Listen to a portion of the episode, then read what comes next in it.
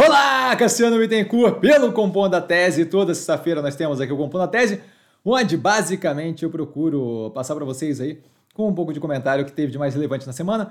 Lembrando sempre, a gente tem o Abertura de Mercado, que é sempre relevante, uma vez que eu consigo tocar em mais assuntos que não só o cerne, o foco, o central. Tá? E também agora temos uma cacetada de short e reel sendo publicados tanto no YouTube quanto no Instagram do canal, é, de modo que vocês estão aí mais informados do que nunca aqui no canal.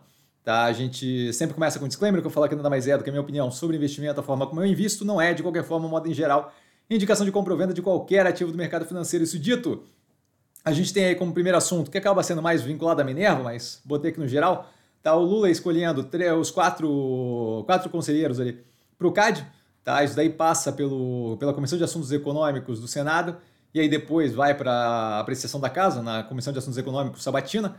Tá? Mas basicamente é um processo que não deveria ter é, encrenca. E o que, por que eu falei que eu deveria ter colocado lá com Minerva? Porque a gente tem isso daqui direto vinculado àquela questão que saiu tempos atrás, que inclusive apavorou o mercado, tá? de que a Minerva poderia ter atrasado é, o processo ali de compra das 16 plantas e um centro de distribuição da Marfrig e que aquilo ali seria o fim do mundo, e como comentado, a gente não deveria ter grandes problemas. Foi confirmado, inclusive, pela gestão durante a teleconferência, de que eles tinham expectativa de um mês para a resolução disso. A gente talvez tenha muito menos tempo do que um mês para a resolução. É, a expectativa era de aproximadamente um ano, se não me engano, até um ano não. Eles estavam tentando acelerar para junho, julho, se não me engano, do ano que vem, mas isso está dito na análise tá, que está no canal, de modo que a gente tem um caminho é, direcionado, casado com o que a gente estava esperando. Passando para frente, a gente tem também o Lula, é, essa aqui menos positiva. Aparentemente, ele cinco fontes dizendo, é, a Reuters conseguiu acesso a isso, cinco fontes dizendo que o Lula está querendo mudança nos planos de investimento da Petrobras, é, com foco maior na indústria nacional, obviamente, visando ali é, reflexo em apoio político, em avaliação política. Tá? A, a mudança aqui, tem a matéria aqui embaixo, né? como sempre tem as, as matérias aqui embaixo na descrição do vídeo. A mudança que mais me chamou a atenção ali eu olhei por cima, mas a mudança que mais me chamou a atenção foi, foi a mudança que ele queria de quatro embarcações sendo construídas no Brasil para 25, alguma coisa assim, tá? o que daria, de fato, uma força bem maior para a indústria naval nacional. Tá? O Pacheco, passando aí para as informações de controle do, com a questão de alteração ou não alteração da meta fiscal. Né? O Pacheco, presidente da, da, do, do Senado, e por conseguinte do Congresso, afirmando que o Congresso vai trabalhar pela meta fiscal estabelecida pelo Haddad, Tá isso daí em conjunto com o Padilha dizendo que o Lula nunca pensou em mudar a meta, que a meta continua a mesma, que eles não vão alterar agora. E o relator da LDO, da Lei de Diretrizes Orçamentárias, é, comentando que o governo não, não, não vai alterar a meta nesse momento. Ainda não chegou efetivamente no momento em que a gente pode dizer não vai alterar, mas hum, agora sim eu acho bem, já estava bem menos provável antes, quando foi feito ali o parecer preliminar, agora menos ainda. Tá? E aí, nesse ponto, o Haddad já saindo e dizendo que é, pode bloquear até 23 bilhões de reais no ano que vem para cumprir o déficit zero. Então ele, de fato, assim, ficou emboldened, para não dizer macho, é, com a situação como um todo. É, e indo para cima aí a gente vê cada vez mais é, a, a, capacidade ali de lidar com, esse, com essa pressão política que tem dentro do PT é, para justamente liberar mais gasto, soltar mais gasto, especificamente é, personificada ali pelo Rui Costa, tá aí conseguindo de fato segurar pelo menos aí a meta fiscal. E aí, é, um monte de gente, ah, não vai conseguir cumprir nunca e tal. A questão não é o, o pura e simplesmente cumprir, a questão é o efeito que tem é, a, a, tentativa, a manutenção de uma meta mais apertada, por mais que não seja cumprida no 100%. E aí tem toda uma discussão a ter sobre isso, sobre a expectativa, sobre a forma, o moral hazard, o, o, o perigo moral que tem de simplesmente aliviar e afrouxar a meta. Tá? Então vejo como um movimento positivo e é um movimento que a gente comentou aqui no canal várias vezes que iria acontecer, porque uma coisa é a vontade política de fazer, outra coisa é a capacidade de viabilizar de um presidente que quer simplesmente alterar a meta fiscal, não funciona assim. Tá? Passando para os ativos que não estão no portfólio, americanas, divulgando resultado, a gente tem a matéria aqui do Brasil Journal, é, que dá uma cambaleante, mas ainda viva, falando da, da Americanas, é, que dá uma visão mais ampla ali do resultado como um todo. Tá? Então fica bem fácil para a galera entender, quem quiser é, ver ali os pontos fortes do resultado e a visão dele sobre as coisas como um todo. É, de qualquer forma, a gente viu aí um resultado que acabou empolgando o mercado. Eu, eu ainda vejo, é, ainda, ainda temos aí marcado para dezembro, aparentemente, a Assembleia com credores. Aparentemente, a, a empresa com vários planejamentos e expectativas e perspectivas, o que eu vejo um pouco cedo para querer dizer, dado que você nem sabe ainda como é que vai ser a conversa com os credores, e o rombo foi feio, ele 25 ponto alguma coisa bi de, de rombo, tá? E além disso, a gente tem o que vai exigir um desconto violento nas dívidas, e além disso, a gente tem mais uma informação que dá para tirar daqui que é bem positiva para o portfólio, que é eles cada vez mais saindo, dado a dinâmica diferente que eles têm nas lojas, tá? de não ter vendedor nas lojas para atender o cliente efetivamente, né? de ter ali algum nível de time de suporte, mas não vendedor, como Casas Bahia, por exemplo, tá? a gente tem eles querendo cada vez mais sair de dentro das lojas de operações é, com é, máquina de lavar, televisão, é, laptop, tudo que exige algum nível de explicação e justamente passar nas lojas para coisas que, que sejam a, a, intuitivas e que não precisem de um aprofundamento, o que abre a porta justamente para Grupo Caso Bahia, por exemplo, dado que a gente está cada vez que a gente está indo justamente no direcionamento contrário, certo? De foco cada vez mais em eletroeletrônico, móvel, é, linha branca, eletrodoméstico e por aí vai. Então acaba sendo positivo aí para a gente, dado o peso que a Americanas tem no mercado brasileiro. Tá? A Natura assinando o acordo vinculante para venda da The Body Shop.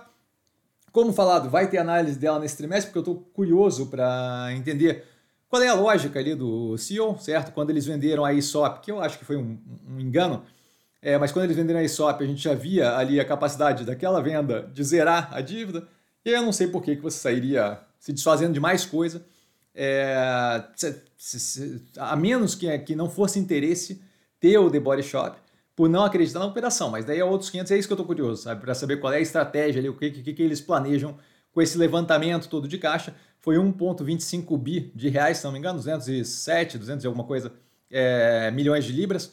Tá? Então, bastante grana entrando aí novamente para a operação. Tá? Menos do que a ESOP, mas ainda assim uma grana considerável. A ESOP, quando da venda, a gente tem a análise do canal na época, comentando justamente os efeitos ali que eu via para a operação. Magazine Luiza identificando é, questões a corrigir ali dentro do balanço, tá? Basicamente, os balanços anteriores foram meio que inflados aí, a discussão do termo que vai usar, mas é, foram apresentados de forma melhor do que efetivamente era.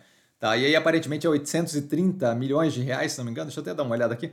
Mas, se não me engano, são 830 milhões de reais, é, 829,5 milhões de reais, para ser justo é, de correção ali no patrimônio líquido, e aí, junto disso, veio investigação da CVM, um monte de briga de instituição vindo para cima e querendo que saia do novo mercado e por aí vai. Então imagina aí que a gente tenha algum período aí de, de, de escrutínio em cima da Magazine Luiza, tá? Para quem está comprado, acho que é algo a observar. Não tenho ainda, não, não vejo ainda como determinar ali o quão arraigado na operação, quão estrutural na operação é esse tipo de coisa ou não. Tá, mas é, não me preocupa a questão de ah, contágio para outras operações, nada disso. Não acho que é a prova de que tá vendo americanas, todas as varejistas fazem a mesma coisa, não acho que tem nada a ver com isso, tá? Até porque é uma questão bem diferente do que tinha com as americanas. É, mas acho que é algo para observar para quem é acionista. O grupo Casas Bahia é, fazendo aí a, tentando fazer a GE hoje por falta de quórum, tendo que jogar a, a Assembleia de a Assembleia Geral Extraordinária é, para poder é, votar o grupamento para dia 27 de novembro, tá daqui a 10 dias, por falta de quórum, e aí o quórum já não é mais tão interessante numa segunda chamada. Tá? Passando aos. Não é tão importante. Passando aos podcasts, a gente tem é, ponto final da CBN, tá falando da MP, do MP, do Ministério Público, investigando ali a Vale e pedindo para parar uma, uma operação numa mina por causa de risco. Tá? Eu comentei isso aí durante a semana, vale a pena dar uma olhada, eles, eles têm mais informação aqui. Tá? A política da CBN, é, com a Vera Magalhães comentando justamente como é que foi o processo ali, ela, ela acaba tendo é, informação de fonte, tá? ela comentando ali como é que foi o processo de discussão sobre a questão de convencimento do Haddad ao Lula com relação à manutenção do déficit zero. Tá? O Merval Pereira comentando a situação do TS, dos TSTs, de vários é, tribunais é, de, de, do trabalho, é simplesmente ignorando a reforma trabalhista que foi feita e tomando decisão com base, a, a revelia da, da reforma e tomando decisão com base no, no que eles gostariam que fosse com relação as relações entre trabalho e empresário, que é simplesmente absurdo, e jogando, isso acaba virando retrabalho, que é jogado para o STF, e o STF age de acordo com as, as normas determinadas na reforma tributária e não com acordo de o que o Joãozinho quer ou não quer, certo? Então acaba gerando aí todo um processo é, de retrabalho e mais do que isso, insegurança jurídica na relação trabalho, trabalhador empresário no Brasil. Tá? Isso aqui é um negócio que geralmente a galera não presta muita atenção eu acho bem interessante, bem relevante e tá aí para vocês ouvirem o Merval dar um pouco mais de informação. Tá? O The Daily, do New York Times, é, com, falando com médicos em Gaza, tá? nos hospitais, e aí, assim, isso daqui, para quem, quem não, não, não aguenta, é complicado, porque a, a, os depoimentos são, são, são bem pesados. Tá? O nome é The Doctors of Gaza. é, tá aqui embaixo no, no, na descrição do vídeo. O The Big Take comentando um pouco mais da evolução aí da Neuralink do, do Elon Musk, que é aquela que é basicamente implantar um negocinho no cérebro que permite o controle de. permite basicamente a interação do cérebro com o mundo externo sem ter que usar braço, mão, nem nada. Tá? Então acaba permitindo ali é, a evolução tecnológica de, de, expansão da capacidade humana, tá? mas basicamente ali comentando é, ponto a ponto ali do, do que se trata, evoluindo um pouco mais, falando ali de um ou outro competidor que tem nessa área. É, o uh, Slate Money, bem interessante nesse trimestre, tá? Nesse trimestre, nesse, nesse podcast. Isso porque a gente tem ali no começo do, do, do, do episódio eles falando sobre um livro que foi publicado sobre Ray Dalio. Imagino que todo mundo conhece, porque o cara é o guru e não sei o que, blá blá.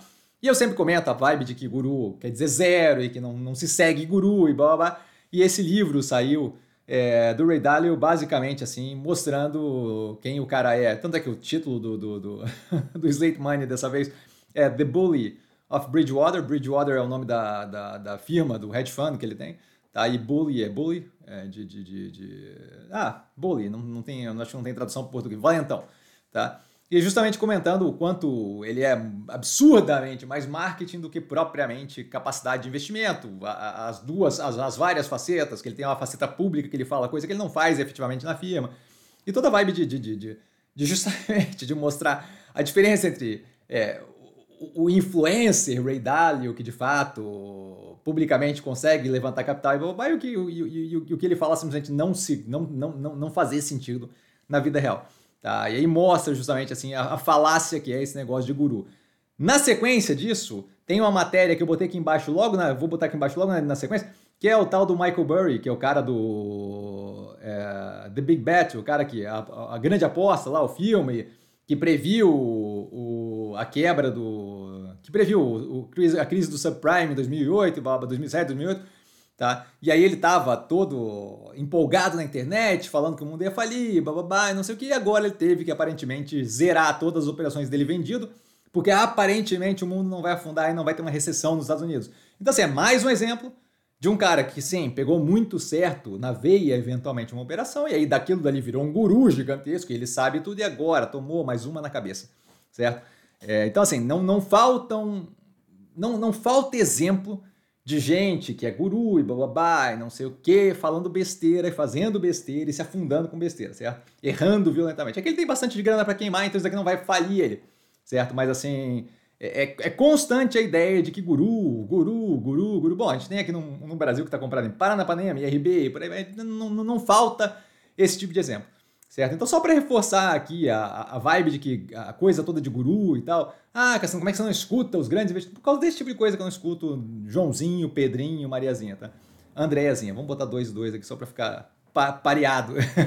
o PBS News Hour, falando da retórica do Trump que está crescendo no que tange é, a, a agressividade e a semelhança, né?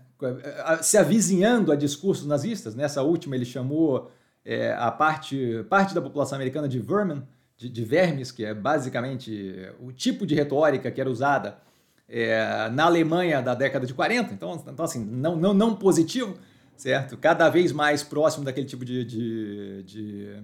Ah, o, o título do, do podcast é Trump's Ramped Up Rhetoric uh, Raises New Concerns About Violence and Authoritarianism. É foda. Essa daqui é difícil. Desculpa, já saiu agora. The Run-Up com o New York Times, com uma entrevista com a Kamala Harris, é... falando. Ela, ela, ela basicamente sendo entrevistada. Eu acho que é relevante isso daqui, porque ela é vice do Biden. O Biden aparentemente vai ser o indicado das primárias democratas. Tem toda uma discussão ainda, mas, mas, mas aparentemente é, é mais uma coroação do que propriamente uma disputa ali no que tange as primárias democratas. Pode acontecer alguma coisa, mas a princípio é, deve ser ele, e sendo ele, ela ganha grande relevância porque ele está com uma idade avançada e, e, basicamente assim, se, ele, se acontecer alguma coisa com ele, é ela que assume, então vai ter muita relevância durante a campanha quem é o vice dele e ela é a vice dele, então isso daí vai ser bem... É, não, não acho também que ele tem viabilidade alguma de dropar ela agora de trocar, certo? PBS News Hour, mais uma, com a questão de Israel ainda, tá? Israel drops evacuation é, leaflets in southern Gaza signaling expansion of invasion. Então, basicamente, a, a, Israel expandindo ali a invasão e aqui eles comentam um pouco mais lá de dentro de como está o IDF, a Força de Defesa Israelense, é, e, e, como é que eles estão avançando e como é que está essa dinâmica da guerra dentro de Gaza. Tá? O PBS nos Hour, mais uma vez, com uma entrevista aí com Blinken, tá? que é o Secretary of State, basicamente o, o, basicamente o ministro de Relações Internacionais, que seria aqui no Brasil, tá? é, falando justamente sobre questões tanto de relação com Israel, com a China e por aí vai. Então, Blinken discusses improving relations with China, support of Israel amid ceasefire calls. Então, falando de toda a questão, como é que está com Israel, com a questão de possível cometimento de crime de guerra. A China que teve é, um encontro agora, quinta-feira, do Biden com o Xi Jinping. Tá? Então, isso daí é bem interessante. Isso daí, justamente estendido aqui no The Daily, do New York Times, num novo podcast aqui, num outro podcast. É, Two Superpowers Walk into, the, into a Garden, é, basicamente falando justamente do encontro e do que eles tiveram ali de visão de como foi o encontro entre Xi Jinping e o, o, o Joe Biden, que acho que é interessante, são, são os, basicamente os dois grandes superpoderes é, no globo hoje em dia, de modo que a relação entre eles acaba sendo relevante para tudo que se desenvolve no planeta como um todo. E por último aqui o que eu falei para vocês que eu prometi lá na segunda-feira, que é o Odd Lots da Bloomberg, falando justamente a fundo ali sobre o mercado iraniano é, de ações. Tá? Parece ser besteira e blá, e descasado, mas, mas é bem relevante. Eu achei bem relevante, especialmente quando eu faço o comparativo, como eu fiz na. No, que saiu inclusive nas seleções, como eu fiz o. Comentei sobre é, a questão de lidar com risco, a precificação supondo o pior e por aí vai. Tá? Acho que é bem relevante isso daqui para quem quiser, para quem gosta desse tipo de coisa. É um Delta Nerd, mas é, eu achei bem interessante. Tá? What's been happening with the Iranian uh, stock market? Tá? E por isso, e assim, fechamos aqui tá? Por hoje é só isso. Nossa senhora, falei horrores aqui, tá? É, precisando de mim, tô sempre no arroba investir com sim do Instagram, tá? É só ir lá falar comigo, não trago a pessoa amada, mas tô sempre lá tirando dúvida. Vale lembrar que quem aprende a pensar bolsa opera com mero detalhe. Um grande beijo a todo mundo, tá? Nos vemos aí durante, a, durante o final de semana com várias e várias e várias análises. E à medida que vai acontecendo coisa, eu vou jogando é, short reel no canal, tá, galera? Valeu, beijão!